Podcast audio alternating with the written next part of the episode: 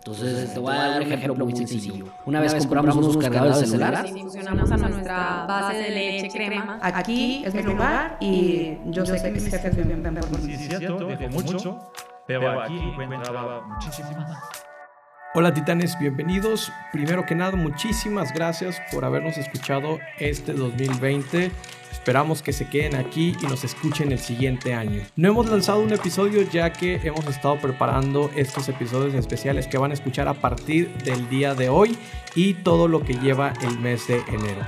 Les dejamos los mejores momentos del 2020 con las mejores entrevistas, los mejores comentarios de los invitados para que puedan revivirlos y escucharlos nuevamente. Muchas gracias nuevamente, feliz año 2021 y nos vemos el próximo año. Normalmente, como en todos los negocios, cuando no hay problema, no pasa nada, felices. Pero cuando hay un problema, que a veces el comercializador ni siquiera se entera porque a lo mejor él comercializa 50 mil productos y no conoce, ahí es donde empieza a ver el problema. Entonces, te voy a dar un ejemplo muy sencillo. Una vez compramos unos cargadores de celular, el- nos los vendió un comercializador. Bueno, en este caso fue una, una fábrica, pero el comercializador le vendió una pieza a la fábrica. Ok. Nunca se había puesto a pensar el, el fabricante. Era un pedazo que es donde conectas el USB. En el camino a México, lo revisamos todos, inspección de calidad, pruebas, todo lo que tú gustes y mandes lo hicimos. ¿Quién lo revisa eso? Lo revisamos nosotros mismos. Nosotros tenemos oficina en China. Ah, ok. Entonces tenemos, pero hay muchas empresas auditoras. que Nosotros van los- ahí físicamente y lo ven y, hacen una, y lo una sele- empacan. una selección aleatoria y seleccionan Ah, el producto ok. y eso de cierta forma, pues antes de embarque te, da, te mitiga tu riesgo, ¿no? De decir, oye, ay, voy a traer algo de China, pues le perdió que alguien lo revise. Ok. Llega el producto a México y se empiezan a oxidar todas las, todas las partecitas de USB. De un cargador que, no sé, imagínate, vale un, un dólar, Ajá. la partecita vale dos centavos. Pero no le pusieron un recubrimiento galvanizado. Y como eso, cuando hay problemas ahí, si, si no estás dando con un fabricante, a veces no en la cara. O sea, el, el- el comercializador trata de sacarte la tangente y dice, oye, no, no fue, no fue mi problema. Es que fue, tú lo compraste así, esa era la calidad. Entonces se vuelve un tema de que hay que conocer el producto, hay que tratar de trabajar con fabricantes porque creo que son un poquito más comprometidos, porque conocen bien sus productos. Y, y uno como comprador tiene que estar, tiene que entender también lo que está comprando. Sí. O sea, porque ahí es donde empiezan a ir las, la parte de compras de decir, oye, ¿cómo podría tener un problema en este producto? Y ya viene la experiencia, porque Sí. aquí obviamente perdiste dinero. Te ha Sí, tocado claro. perder dinero, me Muchísimo, imagino. Muchísimo. Ahí viene el aprendizaje y es lo que ahora tú quieres evitar que la gente... Pues lo, lo que quiero ver, ¿cómo le transmites valor a los emprendedores para tratar de evitar esos errores? Si se diera la gente cuenta, si los líderes o los tomadores de decisiones de, la empre- de las empresas se dieran cuenta del poder y el valor que tiene esto, mm, harían cambios maravillosos por dos cosas. La que acabas de decir, el colaborador es para él súper bueno tener este, este, esta autonomía. Eh, se siente con muchísimo más libertad, siente que no lo están vigilando, siente que puede hacer administración de los recursos y hasta te puede resultar como baja de rotación porque el- se va a querer Sí. quedar ahí porque le estás dando un Lo poder. estás considerando también. Es correcto. Yo siempre digo, y dentro de las estrategias que, que, que ayudo a crear a las empresas es, vamos a darle poder este, a tus colaboradores de servicio a clientes. Yo le llamo ese poder, autoridad, autoridad e influencia. Sí. Hay que darle a este departamento. Y además de que es algo controlado, por ejemplo, o sea, tú puedes decirle, toma decisiones que no eh, rebasen los mil pesos, por decir Sí. algo, ¿verdad? Oye, le quieres reponer eso, repónselo. Yo, empresa, te lo voy a cubrir, no sale de tu bolsa, no tengas miedo, no te pongas nervioso. Yo te estoy apoyando en que lo hagas, ¿verdad? Porque finalmente, fíjate que es como que un círculo vicioso. Cuando el colaborador no tiene esta autonomía y tú vas a una, a una empresa, un negocio, y tú le preguntas al colaborador que si te puede regresar algo, que si tiene esto y que lo otro, y luego la, ya el simple hecho de es- no puedo, tengo que esperar a que venga mi gerente o espérame tantito y te deja esperando, ya se perdió. Ineficiente el proceso. Exacto, es correcto. Y cuando ellos pueden hacer uso de los recursos, eh, cambia totalmente. Además de que ellos se ponen nerviosos. Digo, Ah, realmente sí, veces sí, ahí te están quitando y no, no puedes hacer nada porque no puedes hacer nada y, te finalmente- pones de malas y nervioso. Y, Están cuidando su trabajo. sí, aparte. O sea, muchas veces si, si, el- si su líder no les da esa autonomía, pues es que ¿por ¿qué les podemos pedir? Si ellos están cuidando su trabajo, ¿tienes miedo que los A veces hasta te cuelgan ellos porque ya no saben ni qué hacer y cuelgan, me colgaron, pues bueno. Sí, me han contado, ¿verdad? Ese McDonald's, ¿eh? bueno, ha sido difícil. Eh, en realidad no hemos tomado una decisión de cerrar un emprendimiento. Sí hemos cerrado proyectos dentro de Instafit, ¿no? Y hemos cambiado la cara de la empresa muchas veces. Empezamos siendo una plataforma web, después nos hicimos una plataforma web de suscripción, después nos hicimos móvil, después nos hicimos móvil versión 2. En ese inter lanzamos un suplemento, eh, una proteína vegetal cerramos la proteína vegetal, lanzamos un chaleco de peso para hacer ejercicio, dejamos de, vender eh, herramientas para hacer ejercicio, después lanzamos una aplicación en video, seguimos con la aplicación de video y ahora lanzamos una nueva aplicación en audio que es totalmente gratis, que se llama InstaFit Gym. Y pues como que hemos ido aprendiendo de cada cosa tratando de quitar fricciones, ¿no? O sea, ahora sí que como dice como un río, ¿no? Te mueves hacia donde la corriente es, hay menos fricción y es aerodinámica o simplemente tratando de ser más eficiente y utilizar mejor tus recursos y donde puedas tener mejor respuesta del mercado. Eh, también nos dimos cuenta que en este proceso habíamos aprendido muchísimo, que estábamos limitando el potencial de todo este conocimiento y aprendizaje simplemente aplicándonos nuestros productos digitales. Entonces abrimos dos nuevas divisiones dentro de la empresa, una de eh, salud corporativa en la que ya trabajamos de la mano de aseguradoras y empresas para ofrecerles todo lo que hemos hecho nosotros, tanto nuestros productos digitales como conocimiento de planes corporativos de salud y abrimos una agencia de marketing digital enfocada 100% de salud. No hacemos nada que no tenga que ver con bienestar. Entiendo que, que, es un producto de alguna manera sensorial. O sea, porque hablamos de que a la vista se tiene que ver de alguna manera, al gusto también, al olor también, eh, a la hora de que, que, le incrementas esa potencia que tú comentabas de, del sabor, también se incrementa el tema de, de olfato. O, sea, o, no lo puedes percibir. Pierde, pierde. Pierde olfato, ok. Pierde olfato porque eso sucede con los productos que ya están congelados. O sea, como a menos 18 grados es difícil que tú percibas un olor. Pero hay, hay algunos que sí, o sea, por ejemplo, el café, que nosotros lo hacemos con granos frescos, recién molidos, y se los infusionamos a nuestra base de leche, crema, ese incluso congelado le sientes el aroma, o sea, es tan potente que se lo sientes. Pero es difícil.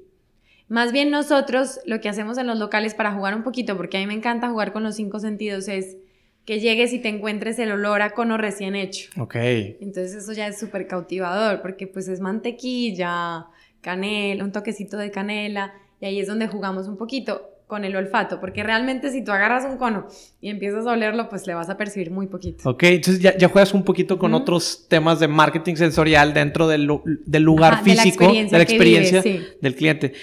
Buena pregunta, a ver, yo creo que la educación es un mercado gigante, ¿no? Entonces hay espacio para todos y, y yo creo que en el futuro va a haber pues a lo mejor las top 20 universidades de Latinoamérica, más otras 20 neuniversidades como Collective, más cada quien volviéndose educador digitalmente, ¿no? Entonces e, es un mercado muy grande, entonces no, es porque existan unos ya no haces otro. Y la otra cosa es, requieres de muchas cosas distintas, ¿no? Entonces, por ejemplo, Vamos a ver puntualmente. En, en, la maestría de Collective, que es un máster en negocio tecnología, pues ves ciertos overviews de, de muchos temas, incluyendo lo que te mencionaba de marketing. Oye, ¿cómo haces mejores preguntas de marketing? Por eso me dice, oye, yo me quiero especializar en el tema digital, de marketing digital, de Facebook o de Google. Pues tienes que irte a las plataformas de Google o de Facebook a entenderlo, ¿no? O decir, oye, ¿sabes qué? Vámonos, aprendamos marketing eh, de Rubén y me voy a clavar en hacer el curso que él tiene, incluso implementarlo, porque son cosas mucho más detalladas, mucho más especializadas. Entonces, mi punto creo que es, hay, hay mercado para todos y deberías, deberíamos de entrar a aprender de todos, siempre y cuando lo que estés aprendiendo sea algo que te huela a ti. Entonces yo no me voy a meter al curso de nadie si, si es algo que nada más o sea, porque me da la gana de meterme. O sí, o sea, dice, bueno, hay un tema de curiosidad intelectual. A mí me gusta la filosofía me compro un libro de filosofía o me meto un curso de filosofía. Pues qué padre estudiarlo por, por crecer yo como persona. Pero algo más profesional, sí decir, oye, pues si no, si no lo puedo aplicar al día siguiente o no es algo que le duela a mi rol actual o a mi organización actual, pues a lo mejor no vale la pena que lo haga. Por mucho que me caiga bien el youtuber o el influencer que, que me lo está vendiendo, ¿no? Entonces yo creo que es eso bajo la premisa de que todos son de calidad. Hay bastantes y, está bien interesante. Yo ahorita he, estado explorando alternativas sobre cómo monetizar mi canal porque sí, ya me dedico a esto y tengo un ingreso pues padre, más o menos un poquito más de lo que ganaba como Godín. Pero eh, necesito más dinero para salirme de casa de mis papás. Claro, sí, sí. para comprar una casa o comprar un carro. O sea, esto ya es, ya es mucho dinero y, y no... eh, Por eso estoy viendo formas de monetizar fuera de, de YouTube. Existen cinco. La de YouTube, bueno, existen cuatro externas a YouTube. La otra es a través de crowdfunding. Ok. Eso lo puedes hacer a través de, si ya tienes una base de, de fans o algo tipo Patreon. Yo utilicé Patreon un rato, tenía 11 cuates que los amo con toda mi alma y, y me ayudaban muchísimo a, con una suscripción mensual. 5 pesos al mes, 15 pesos al mes. O sea, puede ser algo bien básico, pero si juntas a racita. ahorita tengo lo de miembros en YouTube, que si te haces miembro, tu nombre se hace verde y aparece el logotipo de Tex Santos y tienes ciertos emojis y ciertos beneficios como, como un chat en Telegram que tengo nada más con los miembros y así. Pero a, a final de cuentas, la gente no se mete por esos beneficios, se mete porque me quiere apoyar, quiere apoyar el sueño, quiere apoyar la trayectoria y todo. Eso, eso está bien loco, ¿eh? Eh, Sí. Porque sí, eh, al menos en Estados Unidos creo que es donde más está eh, fomentado ese tipo de, de- de ingresos para creadores de contenido. Patreon, que sí es uno de los de los que es este mucho más evidente y ha que ha crecido Sí, eh, y- bastante. Y, y está creciendo en México. Sí, eh, eh, yo he visto varios, la mayoría son fotógrafos eh, que tienen ahí sus fotografías de Sí. mm, chavas en bikini o demás, pero sí he, he visto de otro tipo de contenido que también están promocionando ahí su, Eh, su eh, arte. Está interesante y te das cuenta que la gente es buena. La gente, la gente, pues todo mi contenido es gratis a final de cuenta. Entonces consumen todos, todos mis videos de YouTube, mi podcast es gratis, to- mi Instagram es gratis. Entonces igual y, igual y sienten algo a cambio y, oye, pues le puedo dar 20 pesos al mes, no es nada. O sea, por apoyarlo, por, por todo lo que me ha dado. La- La gente es más buena de lo que crees. Claro. Ahorita tengo creo que 40 miembros en el, en el canal de YouTube que están pagando 39 pesos mensuales. Sí soy fan de, de, de si tengo la oportunidad, es más, no, no si la tengo, me la doy. Me doy la oportunidad de, de invertirle de repente al año en un buen hotel en el Ya. que, en el cual dijera, "Eh, esto realmente no, no debería de estarlo gastando en esto. Pero sí lo hago porque me hace regresar de ese hotel o de ese viaje diciendo, es que ¿por qué no había tenido estas vacaciones? Ahora quiero tener estas vacaciones, pero para tener estas vacaciones necesito crecer mi ingreso y me pongo a trabajar en el Entonces, yo sí soy fan de más de que cuides el número, sí, yo soy fan de que gástale, vívelo, disfrútalo, nada más que, de hecho, a mi equipo, a mi team, parte del desarrollo es que de repente te los lleves a, a- a- a un lugar al que a lo mejor ellos no, no lo tenían pronto, sí, sí a lo mejor que querían ir, pero no lo tenían pronto, entonces sí, la, sí, hey, vámonos. Y, y te- me los llevo, ¿no? A lo mejor a un palco, a un juego, o, o- o de vacaciones, o, o como tú quieras, a un restaurante tal vez pudiera ser. Claro. Y, y ven esa vida y, oye, Darío, ah, si jalas, tema de realización, si jalas, esto lo puedes llegar a tener fácilmente. Entonces, sí mostrarles esa parte, porque, si no, digo tú que, que eres fan del viajar, De los ¿no? Viajas y, y, y si te abren, la, te se te abre, ¿no? La cabeza totalmente dices, oye, esto, esto yo lo quiero, pero necesito ingreso. Necesitas darle. Entonces regresa. Sí, sí soy fan de esa parte. Sí lo cuido. Yo tengo mi nómina. eh, tengo mi nómina que está ahora sí que los negocios eh, ya es para que no les pegue en su crecimiento inclusive. O sea, primero en un inicio estuvo el crecimiento y, Sí. y- y tiene su porcentaje para crecimiento y su porcentaje de inversión y su porcentaje para experimentos y que, que eso va a lo mejor y me ha tocado que no jaló, bueno, pues otro y otro y así estamos experimentando todo el tiempo. Es así está fuera de eso, lo que, ah, bueno, ahora sí, esto es para mí. Si vas a levantar dinero por menos, en su caso es por menos de 5 millones de dólares, no levantes capital, levanta una nota convertible. Pues bueno, pues en México 5 millones de dólares es un mundo. Vamos a ponerlo en 5 millones de pesos. Si es menos de 5 millones de pesos, que sea una nota convertible. Y esto nos facilitaba eh, el proceso de levantamiento. Eh, sin entrar a lo técnico, una nota convertible es deuda garantizada con acciones. Alguien que quiere ser socio, pero que en ese momento no conviene sentarte a negociar todos los puntos de un socio y le dices, bueno, mira, que dame el dinero y te prometo que te voy a dar las acciones más adelante y solamente se acuerdan dos o tres temas, eh, en, pues el precio no va a ser más de esto, pero puede ser menos y esos son los casos en los que sería menos. eh, si hay un interés o no hay un interés, si tiene un vencimiento o no tiene un vencimiento, etc. Entonces eso hace muy rápido. Cuando alguien llega y te dice, oye, yo quiero meterle este, 500 mil pesos, y dices, ah, va, mira, aquí está la, la nota con la que estamos recibiendo. Y entonces se pone tiempo a revisarla y se toma dos meses. Tú le puedes decir, bueno, mira, ya pasaron dos meses, la empresa ya creció, ya tenemos más clientes, más ventas, más éxito, lo que sea. Entonces ahora la empresa no vale esto, vale eso más esto. Entonces así este, vas cerrando muy rápido, vas poniendo eh, el interés de los dos en que se cierre pronto. Y fuimos levantando notas convertibles por año y medio con ocho diferentes inversionistas. En algunos de ellos nos tardamos tres meses, por hubo alguno que nos tardamos 15 días, que, en que lo conocimos y que nos depositó fueron 15 días completos. Proceso súper ágil, eh, es lo, lo fácil, lo bonito de la nota convertible. Y también como tengo que negocio que estás trabajando, que no sea como nada más de que pónganse a vender. O sea, yo de verdad que los, el tiempo que vengo aquí, yo ando en la talacha con ellos, o sea, por decir, yo ahorita estaba en el almacén checando lentes, checando micas, o sea, yo ando con ellos. Entonces creo que eso también les, me acerca mucho y, y, de alguna forma nos comprometemos. Otra forma también es que ellos realmente entiendan qué es lo que queremos, qué es lo que, qué es lo que queremos ofrecer. Que hagan suya su, la misión de, de, la empresa, los comportamientos, todo. Eso nos ha ayudado muchísimo. Justo hoy tuvimos eh, junta en la mañana con todo el equipo Estuvimos toda la mañana ahí y muy padre porque ya les presentamos como los nuevos valores. Digo, todo ido cambiando, ¿verdad? Claro, claro. Ahorita acabamos así como que la nueva imagen, todo. Entonces, este, muy padre porque se sentía el compromiso de que no, sí, como que todos participativos. Pero ha sido mucho como, como de vivirlo. Y sobre todo porque una de las, de las eh, misiones que tengo con la lentería es también con mi equipo, que ellos se sientan como en un safe place, o sea, que sean de que yo sé que aquí valoran mi trabajo nunca me van a fallar y que mientras tú, o sea, sí, es como tener tu safe play, que digas, aquí me valoran, porque siento también que muchos trabajos no valoran a, al equipo.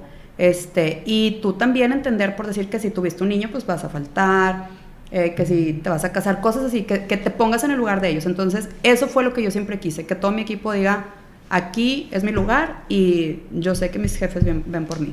Eso es muy importante porque muchos no valoramos a los empleados y muchos no nos valoran como nosotros como empleados. Digo, trabajé más de cinco años en, una empresa y aunque sí te, pues, te daban tu sueldo porque pues era como la parte principal para que la que estabas trabajando, pues no había algo como adicional donde tú dijeras, oye, pues me siento súper a gusto, me tratan súper bien, me ayudan. Digo, como que empezaban a trabajar un poquito en eso y sobre todo que eran industrias financieras donde, pues digo, tienen años de trabajando. Entonces, pero es muy importante porque yo creo que los empleados, eh, creo que hoy en día las empresas necesitan más a los empleados que los empleados a las empresas. Creo que hay, más ofertas y, y, ahora es una búsqueda y como atracción de talento más fuerte que antes. Este, y creo que lo primero que tenemos que tener es saber explicar en una oración qué es lo que estamos haciendo. ¿sí? Ya, ya eh, para esto casi casi que olvídense del elevator pitch Sí es importante tener un elevator pitch, obviamente, pero antes de platicar el elevator pitch, ¿cómo describimos nuestro store por una razón? ¿Qué te dije al principio del programa? Una farmacia en línea para pacientes con enfermedades crónicas. Capaz si no te digo exactamente qué es lo que hago, cómo lo hago y por qué lo hago, pero ya mínimo tienes una perfecta idea de qué es lo que hago. ¿Sí? Claro. ¿Cómo ya después te lo platico en ese elevator pitch o ya que llamé tu atención me vas a dar unos minutos para platicarte el cómo, qué he logrado hasta ahorita, cuánto dinero necesito, bla, bla, bla, bla, bla.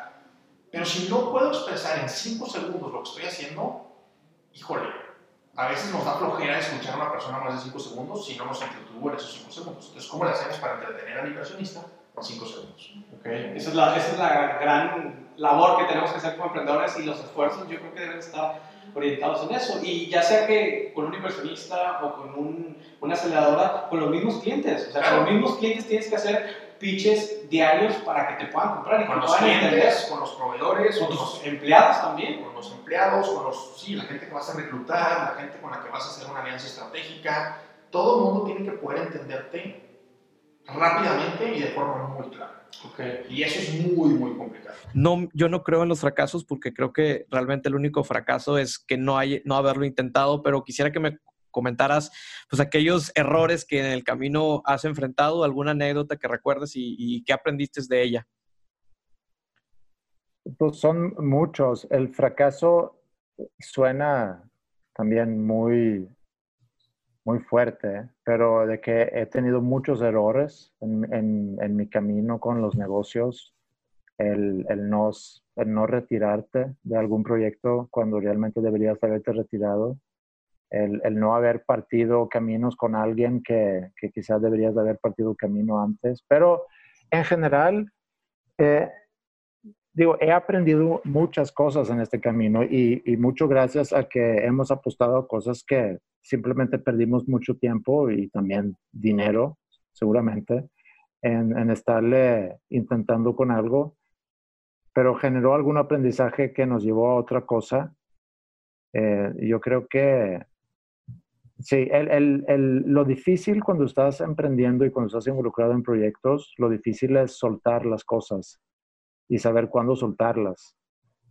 Porque también te enamoras no solamente en el proyecto, sino también de la gente que está involucrada en el proyecto. Y, y, es difícil a veces ser muy frío y nada más pensar en los números y en el dinero, eh, sino puedes estar trabajando, dedicándole mucho tiempo a un negocio que quizá para ti no está generando ingresos suficientes, pero que está generando trabajo y, y no sé, eh, cosas buenas para, lo, para las personas que están utilizando el servicio, que están involucrados como clientes en ese proceso. E, es difícil eso. ¿Le dirías a alguien que en este momento tiene un sueño de hacer algo? Pues, ¿qué es lo primero que le dirías para que lo hiciera? Primero, escríbelo. Escríbelo. O sea, tal cual se te ocurre, escríbelo. Después, estructúralo. O sea, porque dices tú, a ver, pues yo quiero hacer esto. Bueno, es como quien dice, es la misión, ¿no? ¿Cómo lo vas a hacer? Es la visión. O sea, ¿cómo lo, cómo, cómo lo vas a llegar a hacer? Oye, pues, ¿sabes qué? Este, me encantaría ser taquero. Ah, ok. Entonces ponle, quiero ser taquero. Ok, ahora sí, ¿qué necesito para ser taquero?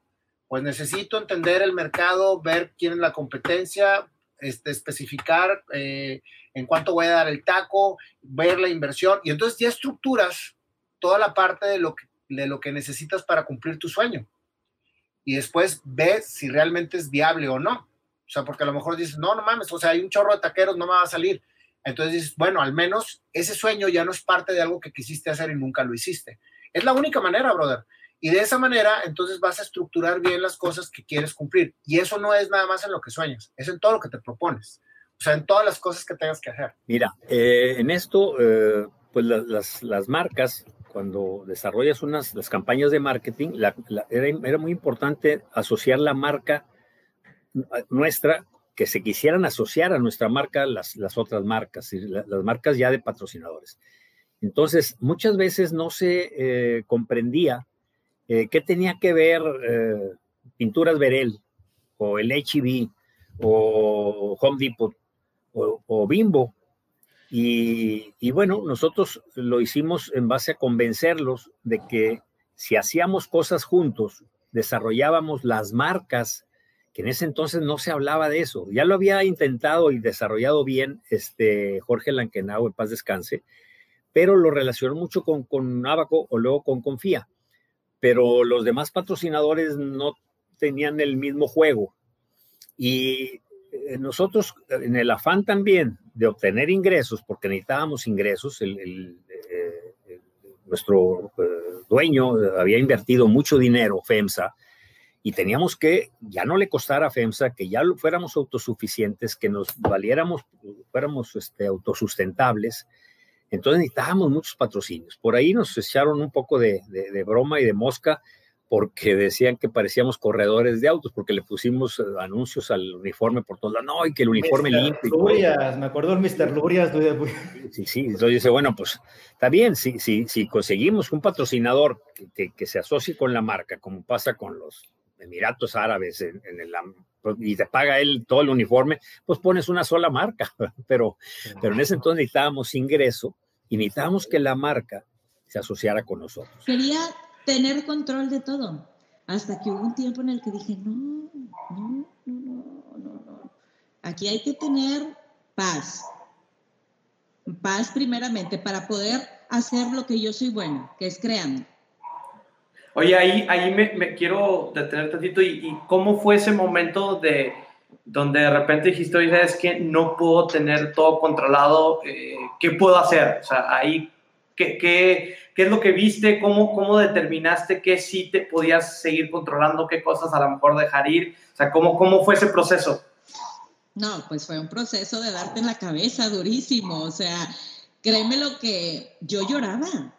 O sea, yo había momentos en los que, y esto es, esto es real. O sea, yo había momentos en los que llegaba o me subía al carro y lloraba y lloraba de frustrada, de coraje, de que sentía que nada me salía bien, de la gente malagradecida, que a lo mejor a veces te ha tocado gente malagradecida que tú dices, güey, o sea, te abrí todo, te, sí me explico, y, y que gente este, no, no ve, no ve las cosas que a veces tú quieres que vean o que realmente quieres que tú lo hagan, ¿no? Este, obviamente me ha tocado pedir muchísima ayuda. Esto no, esto no ha sido fácil. La primera ayuda ha sido crecimiento personal. Porque si yo no estuviera preparada para querer crecer, yo hubiera, si, hubiera seguido estando dando cursos. Si pudieras decir algo a toda la gente que quiera empezar un proyecto, que quiera empezar un canal de YouTube, que quiera empezar una carrera artística o una idea de negocio, ¿qué le pudieras decir? que no, que no lo hagan. Que porque esto de los elotes nunca se me olvidó porque cuando yo decidí cambiarme de carrera, fui con mi mamá a decirle que quería hablar con ella. Y me dijo, estás embarazada.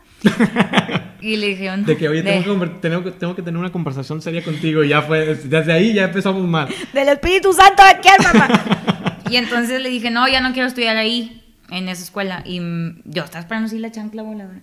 Y me dijo, ya no vayas. Y yo, ¿qué? Regáñame. Me dijo, ya no vayas, si quieres vender elotes, vende elotes, pero que sean los mejores elotes del mundo. Entonces, nunca se me olvidó porque eh, yo esa noche eh, aprendí de mi mamá que puede ser lo que tú quieras y hacer lo que tú quieras, pero no podemos ser felices si no hacemos lo que nos gusta. Entonces, y que lo que vayas a hacer, hazlo con todas tus ganas y ahí entrega la vida. Entonces, creo que podemos fallar en lo que no nos gusta porque regularmente las personas buscamos la seguridad y de que, ah, no, pues me voy a, voy a ser contador o, o voy a este trabajo porque en mi casa me dijeron que los doctores... Que, que ganan más dinero y que Pero son si nos exitosos. puede ir mal en lo que no nos gusta, también nos puede ir mal en lo que sí nos gusta. Y en todas partes va a haber obstáculos, pero es más bonito estar batallando por algo en lo que crees, que crees y te lo que te gusta. gusta. Tienes que creer primero en esa idea, ¿no? porque cuando la vida se pone difícil y cuando se cierran las puertas o te juzgan, pues de qué te vas a abrazar de, de ese sueño que tienen. Claro. Si te tiene no- que gustar, si no lo vas a dejar.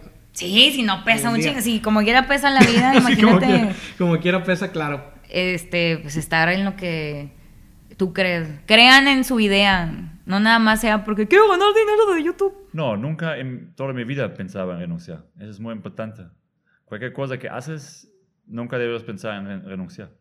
¿Te has perdido, como- pero te has perdido de cosas que sí, sí te lamentas algo, momentos? Si pierdes, tú no puedes, es como cualquier cosa, no puedes crecer sin perder algo, ¿verdad? Si yo dejo en Alemania, sí, mi empresa, yo dejo amigos allá, dejo mi familia, dejo una religión, entonces sí, en su tiempo puedes decir, dejaste todo. Sí, es cierto, dejo mucho, pero aquí encontraba muchísimo más. Y eso es también, um, si una cosa, cuando nacimos, la naturaleza nos dio una buena lección. Sin separación no hay crecimiento. Así funcionan también tus células. Entonces a veces queremos pegarnos, aquí la familia mexicana también es tan cálido todo, ¿verdad? Pero a veces es mejor separarse porque ese es crecimiento. Duele, pero la fórmula es dolor más, más reflexión, es progreso y progreso es felicidad. Entonces, si quieres algo, hazlo y aunque duele, sigue haciéndolo. En el gimnasio sabes el dolor está si haces entrenamiento, pero tú sabes que ese dolor te llega al éxito. Y lo mismo es como empresario, ¿no? Si quieres hacer algo, más si nadie ha hecho algo, seguro va a ser duro, pero tienes que casi eh, disfrutar el viaje del dolor porque eso es la manera como creces. ¿no? Pero en sí le estás dando un pescado a alguien. Mejor enséñale a pescar, ¿no? Y es mi concepto que me motiva. Mejor doy el ejemplo, mejor me quejo, para que los demás se quejen. Mejor le aviento al, al, no, al político, no, porque pues ta- también soy extranjero y ahí me cortan con el 33. Pero me quejo de, de, de los baches, ¿no? Sí. Y alguien más se va a quejar también y alguien más lo va a sumar. Ujú. Y entonces, como tú dices, pues tal vez cambio la mentalidad, no todos, pero poco, poco, poco, sí se puede lograr un cambio, pero estamos hablando de años, yo creo. Hemos llegado al final del episodio. Muchísimas gracias por llegar hasta este punto. Comparte este episodio, dale suscribir si estás en Apple Podcast y dale seguir si estás en Spotify. También recuerda que puedes compartir directamente en Instagram etiquetándonos arroba titanespodcast. Muchísimas gracias y hasta la próxima.